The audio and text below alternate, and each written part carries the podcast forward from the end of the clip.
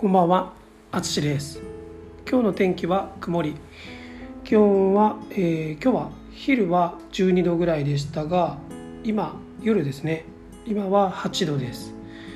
今日の朝はすごい寒くて2度でしたね。はい、もう本当にもう冬と感じるような季節、えー気温ですが、えー実はこれぐらいの気温は北海道の方にとっては秋の始まりだそうです。関西人の私にとっては冬並みの気温ですがちょっと甘かったですね、えー今回は頭ですね。頭という言葉を使った慣用句について話します。慣用句とは昔から使われてきた、え2つ以上の言葉が、えーまとまっていることですね。実際の、え文字通りの意味とは違った表現になったものが多いです。はい、えー英語などにもあると思います。例えば piece of cake これは、えー簡単にできることとか楽勝などの意味で使われますね。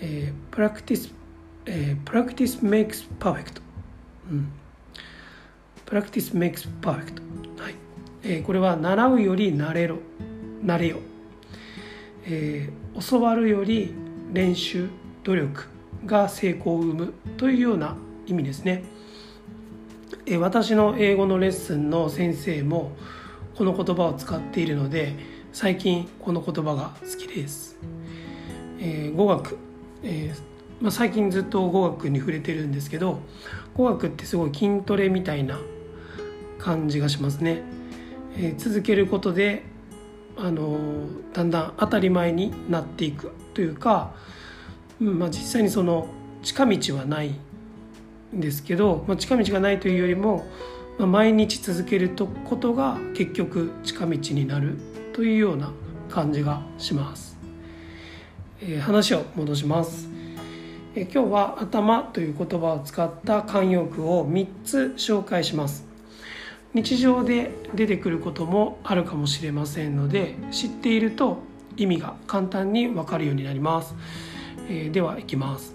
1つ目が、えー頭が上がらないですね、えーこれは、えー相手に引け目ですね、うん、ちょっと自分の方が立場が低いような感じですね。引け目を感じて対等同じの関係に立てない。というような意味です、えーいい意味でも良くない意味でも使います。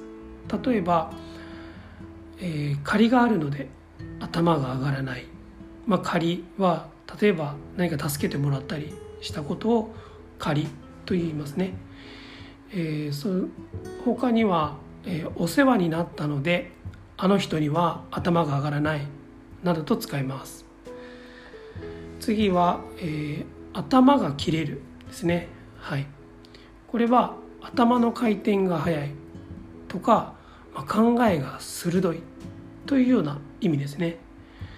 英語だと、うん、クレバーとかに近いイメージかもしれません。例えば、えー彼女は頭が切れる。とか言いますね、えー少し似たような言葉で頭が冴えている。とかも使いますがうーんこれは個人的に思うのはいつもよりも今日は頭がよく動くというような意味で使うことが多いですね。なので、えーあ今日は頭が冴えてるとか使います、えー最後が頭が下がる。えこれはあのすごいなとかえー相手を感心するような意味で使います。例えば、え彼の勤勉ぶりには頭が下がります。とかですね。勤勉はあの本当に一生懸命よく勉強していることを指します。意味します。はい。ということでいかがでしょうか、えー頭という言葉で調べると慣用句はとてもたくさん出てきます、えー今日は、えーまずはテレビなどでも出てきそうな慣用句を3つ紹介しました。最後まで聞いていただきありがとうございます。ではまた。